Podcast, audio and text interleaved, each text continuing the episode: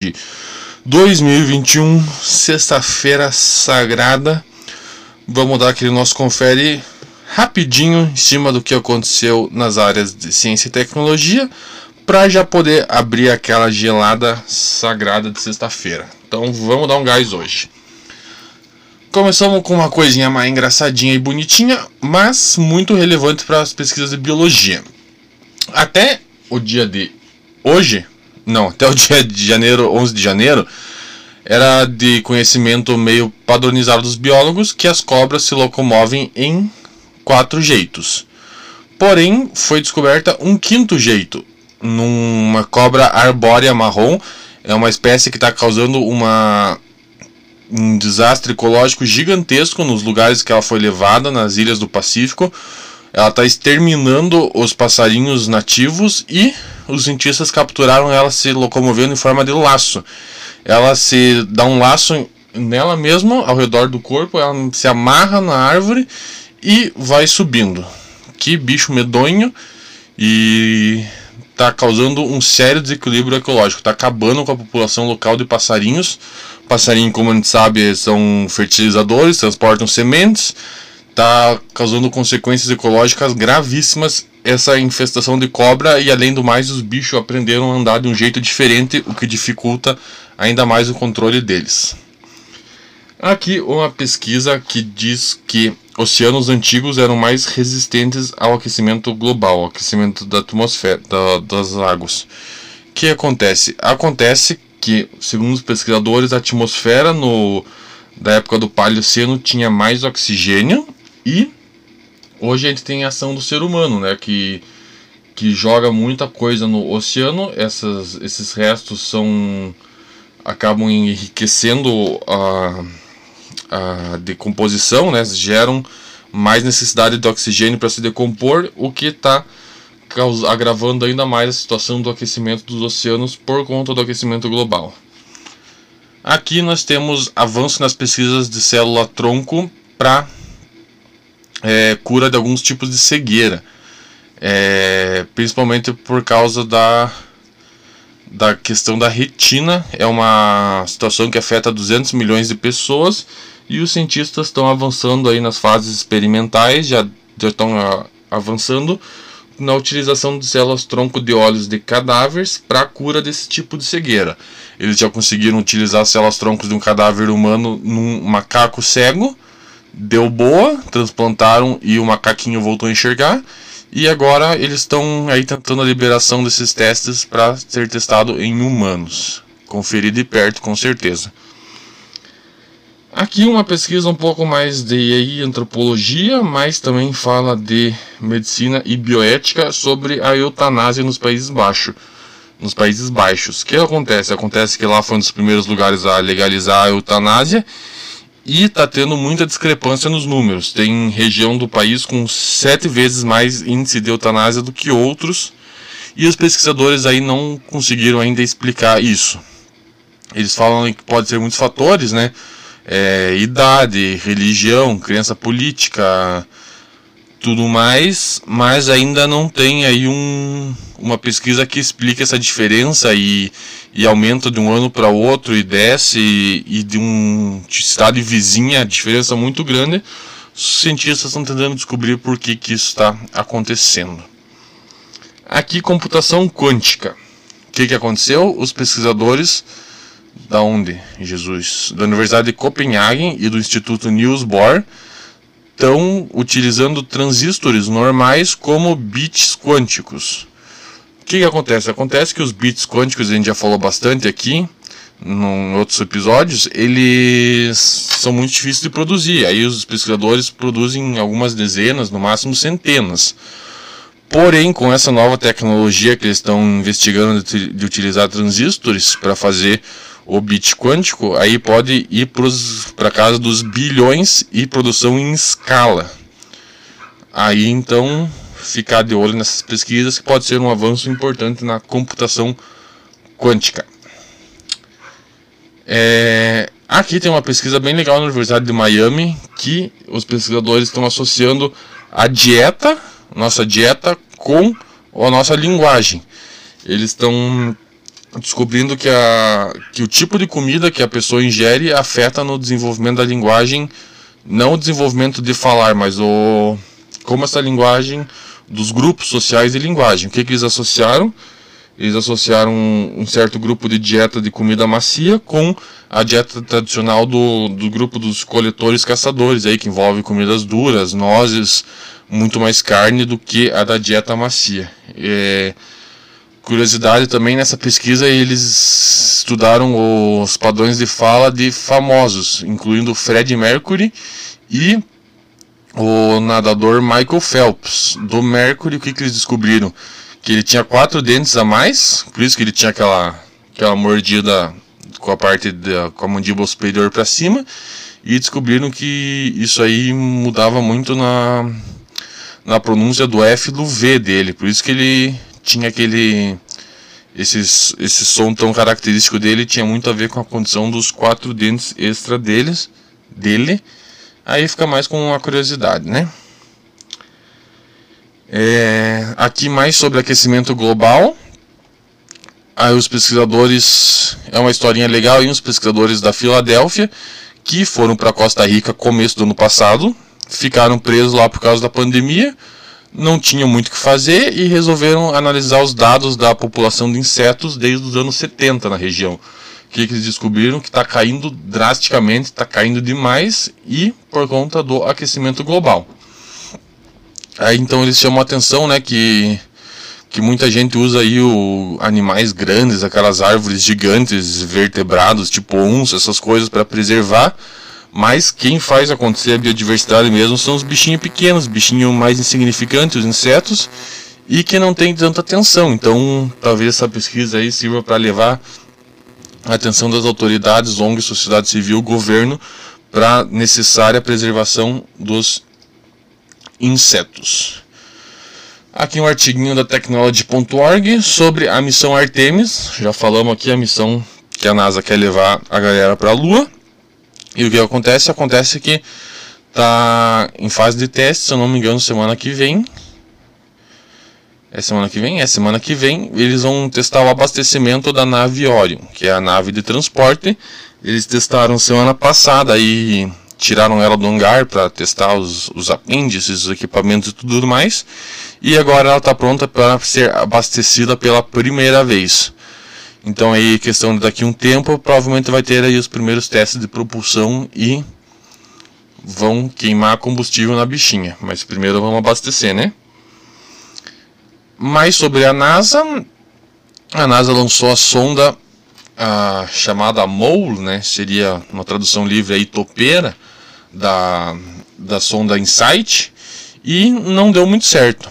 O que acontece? Acontece que essa aí era uma era chamada de topeira porque ela ia escavar o solo de Marte com uma broca para procurar para pegar amostras do solo. Só que descobriram que depois de 2 ou 3 centímetros da superfície de onde ela está, o solo se torna muito solto, muito arenoso e não dá fricção para a broca perfurar. Aí numa analogia tonta, seria mais ou menos como tentar meter uma furadeira na areia da praia, não ia acontecer nada, não ia conseguir sair nada, e isso que está acontecendo com essa, com essa sonda com a MOL não deu muito certo.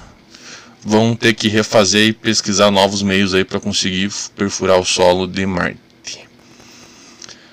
A Futurity.org, ou Futurity.org, é um dos meus sites favoritos aí, e eles entrevistaram uma antropóloga linguista sobre o a comunicação do Trump, dos QAnon e desses malucos tudo. Tá, começando pelo começo. O que, que são os QAnon? Para quem não conhece, os QAnon são QAnon, ou QAnon em português, são um grupo de conspiracionistas que dizem que estão infiltrados no Deep State americano, no, são, fazem parte do governo, estão infiltrados por tudo, mas estão escondidos para quando chegar, sei lá o que, a revolução, a revolta, a insubordinação, eles vão participar. Tem fórum esses malucos, tudo. Provavelmente não é verdade, né? Provavelmente é tudo maluco que acha que trabalha no governo, mas não acha. Só que o Trump, mais maluco ainda, conversa com eles.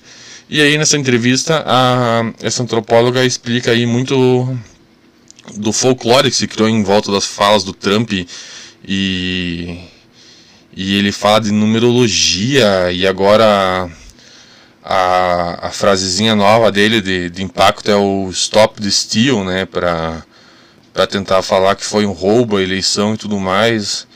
Só que qual que é a inteligência dele? Burro ele não é, né? Ele é maluco, mas não tá longe de ser burro. Ele fica sempre numa plausibilidade de poder ir para os dois lados em todas as falas dele. Ele quer incitar a violência, quer incitar ataque, mas ao mesmo tempo no final ele fala go home, né? Que nem teve no Capitólio, é, mas Tipo, vamos explodir tudo, é a hora da batalha, vamos para casa. Então ele pode falar as baboseiras que quiser, mas sempre tem aí uma desculpinha para se livrar da responsabilidade. Maluco demais, esperto e ligeiro demais. Não é à toa que o cara conseguiu enganar um país inteiro a votar nele, né? Aqui a BBC fez um artiguinho bem legal para comemorar os 20 anos da Wikipédia. A Wikipédia aí tá fazendo hoje 20 anos de existência, está com 56 milhões de artigos, 3 bilhões de edição, 1.7 bilhão de visitores únicos por mês e tem artigos em 316 línguas. Daí a BBC entrevistou o fundador da Wikipedia aí para e ele elencou cinco artigos que ele fala como os definidores da história da Wikipedia. O primeiro é do George W. Bush. Para quem não sabe, o George W. Bush tomou posse como presidente só cinco dias depois do lançamento da Wikipédia e foi por muito tempo o maior artigo da Wikipédia, com mais edições, e foi o primeiro que levou os criadores a precisar trancar e proibir a edição no artigo, porque começou uma briga política insana. No segundo, ele elenca o da Covid-19. Por quê? Porque a edição tá tão grande, tá uma coisa tão completa que virou praticamente, ele mesmo fala, um, é um livro, um livro curto sobre todos os aspectos imagináveis da pandemia. E também, claro, né, que teve gente especulando, gente falando que não existe, não sei o que, mas isso aí é padrão.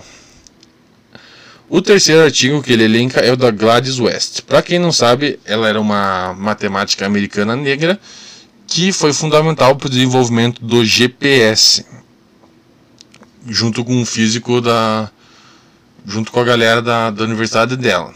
E o que acontece? Acontece que um físico do, de Londres, ele está fazendo artigo de mulheres, ele já fez mais de mil biografias na Wikipédia de mulheres cientistas, para tentar dar mais visibilidade para a mulherada. Então esse aí foi o esse aí foi um dos que mudou mesmo. Se você, ele fala exemplo aí, se for num fórum na internet, num Reddit, alguma coisa e falar de GPS, já tem alguém aí comentando sobre a Gladys West, o cara deu visibilidade mesmo para ela, fez o nome dela ser conhecido. O artigo mais editado da Wikipedia e que tem mais mais de 53 mil edições. Esse aqui eu não imaginava mesmo. É a lista do, dos lutadores do WWE. WWE é aquele wrestling americano, tudo armado, né? Aquelas, aquele showzão que os americanos adoram. E Trump já participou e, e tudo armado, mas é um é a festa dos caras. E é o artigo mais editado da história, porque todo mundo quer ir. Esse não é nem tanto por briga, né? Mas é ah, a galera quer puxar o peixe dos lutadores favoritos deles e a galera trata os caras como ídolo mesmo. Então, esse, esse artigo aí é o mais editado. E por fim, teve um artigo aqui que o cara linkou para, na verdade, dar um exemplo do como a, a do caráter anárquico e burocrático da Wikipedia, que é o artigo Inherently Funny Word, ou seja, palavras naturalmente é, engraçadas, que são engraçadas por si só. Por que, que ele colocou isso aí como importante? Porque foi um artigo que foi feito na bobeira, assim, e que começou como uma brincadeira, uma coisa sem sentido, e acabou virando fonte de pesquisa de trabalho acadêmico sério. É, tipo, a galera faz bobeira e. E era, nem era para ter dado certo, mas aí pelo justamente pelo caráter de maluquice e anarquia da Wikipédia, porém organizado e com responsabilidade, foi um artigo que, que virou exemplo de tudo isso aí que faz a Wikipédia ser o que é. Aqui a gente estava falando da briga Trump China. Trump aí colocou nove empresas chinesas na lista negra do Pentágono de ameaças à segurança nacional incluindo a Xiaomi. Segundo o Trump, a Xiaomi está ligada ao exército, ao, às forças armadas chinesas e é espiona e é uma ameaça à segurança de todos os americanos. É. Falo nada, né? Errado também não tá, porque. Mas não é só a Xiaomi que espiona e é uma ameaça à privacidade da gente, acho que qualquer empresa de tecnologia. Inclusive, eu ia deixar para o final, mas eu quero falar já puxando o gancho. Tá tendo uma pesquisa aí sobre a, a detecção de áudio de smartphone mesmo estando desativado. Para quem aí já já conversou, sei lá, ah, tô querendo trocar de carro, tô querendo comprar não sei o que, dá uns minutos, você abre o celular e tá lá propagandona no do carro ou da coisa que você comprar, mesmo você não tendo pesquisado e mesmo o, o microfone estando em teoria desabilitado. São os pesquisadores aí de cibersegurança de um grupo grande e eles descobriram que não tem como investigar isso aí por enquanto. Não conseguiram provar que que isso não acontece, nem provar que acontece também. É, tem, tem gente aí que você fala, ah, acho que o smartphone escuta a gente, né? Tem gente que fala que não, essa é maluquice tua, não sei o que, mas os caras provaram que acontece mesmo e não tem por enquanto modo de desativar isso aí e é um potencial monumental para ataque hacker, né? Se o ataque hacker descobrir como é que, que fazem isso aí e for atrás, vai virar aquele negócio do Batman de ouvir todos os celulares do mundo ao mesmo tempo. Falando em celular, saiu agora o S21 novo, da, o Galaxy S21. Veio com a Stylus, como estavam achando, e provavelmente vai substituir mesmo a linha Note da Samsung. O S21 Ultra está com o preço módico de 1.150 euros. Aqui no Brasil, 10 conto fácil. O que mais que nós temos aqui de interessante? É, a diminuição dos casos de gripe nos Estados Unidos durante a pandemia, isso aí mais ou menos era imaginado, né? De setembro a dezembro de 2019 foram 65 mil casos de gripe, de setembro a dezembro desse ano, mil casos de gripe. Isso aí não, já era esperado, né? Galera se cuidando, lavando mão, usando máscara, não saindo de casa. Já nenhuma surpresa, mas essa pesquisa aí veio só para provar isso. Aqui um artiguinho legal do Cinet sobre máscaras na Consumer Electronic Show 2021. A gente falou esses dias da máscara gamer da Razer. Tem também a Mask Phone, feita pela Binatone, é uma máscara que tem um headset Bluetooth embutido para fazer ligação. Tem um botãozinho na máscara para você ligar tudo, ela é lavável e tem a qualificação N95 vai custar 50 dólares. Eu achei bem feio, parece aqueles negócio bem xixelento que vende no AliExpress. Já a AirPop Active da companhia AirPop está saindo uma máscara inteligente que, que tem um sensor que mede todos os parâmetros do oxigênio que, do, do que você expira, da sua respiração. Controla aí índice da qualidade de ar, tanto do que você está expirando quanto do ar em volta, é, mede poluentes, quanto a, até a, a performance da sua respiração. Essa aí é mais, mais cara, vai sair por 150 dólares cada uma. E a LG lançou um trambolhão que é uma máscara com purificador de ar movido a bateria. Pesa 130 gramas. É, Vem com case que sanitiza a máscara com luz ultravioleta em 30 minutos. E é um negócio bizarro mesmo, um trambolhão. E tem a da Razer, que a gente já falou, que é tão ridícula que chega a ser legal. É máscara com LED e tela transparente. Olha, essa eu usaria fácil ainda, tão ridículo que é, eu gostei. Máscara gamer, nem tem preço. Mais confusão de privacidade o que aconteceu? A Google comprou a Fitbit. A Fitbit, para quem não sabe, faz wearables. Foram eles que compraram a Pebble, que fazia aqueles smartwatch baratinhos anos atrás. E agora a Google comprou. Já está tendo muita discussão sobre privacidade. A Google diz que não, que não vai usar os dados da Fitbit para monitorar e não vai obrigar os usuários da Fitbit a, mudarem para o sistema da Google, duvido. A Google falou isso aí quando eles compraram o Nest. Não sei se vocês conhecem o Google Nest, que é tipo o Alexa.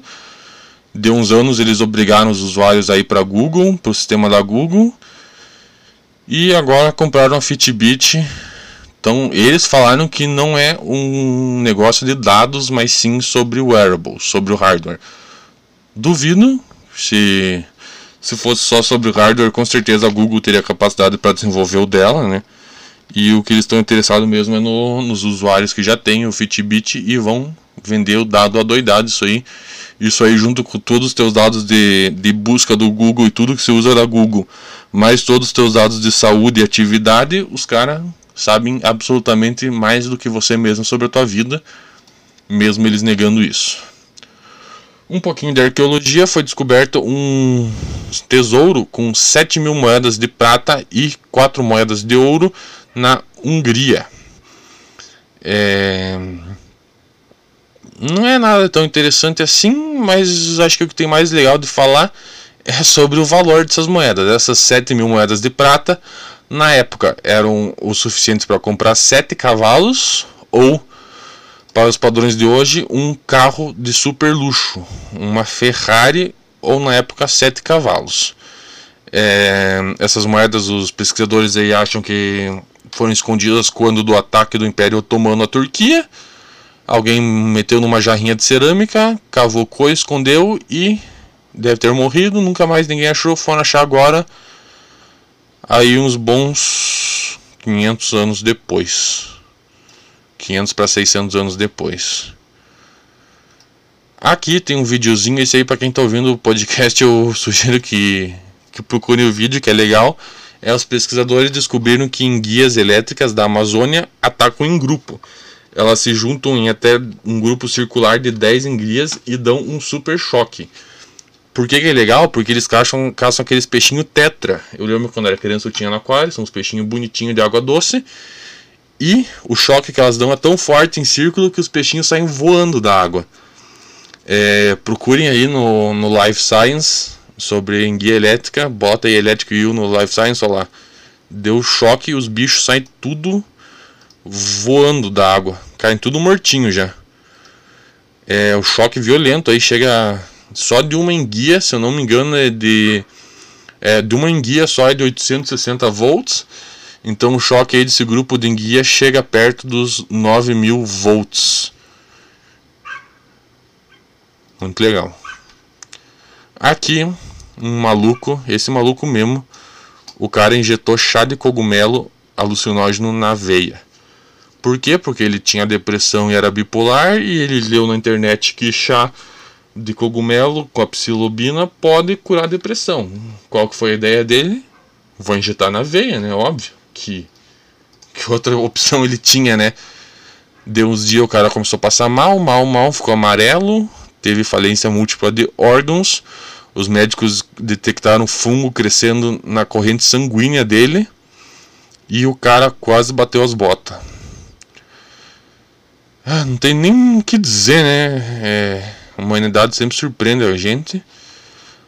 E além do que, o cara não sabem do, psiqui, do aspecto psiquiátrico dele, mas a psilobina pode levar aí um estado de, de alucinação permanente. Eu não lembro direito como é que era o nome disso aí. Em inglês é HPPD, é, desordem de percepção induzida por alucinógenos que seria numa tradução livre.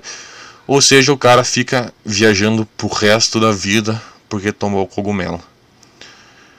Aqui, mais sobre bichos, os pesquisadores estão finalmente descobrindo na, no Japão mais sobre os enxames gigantescos de centopeias que tem lá.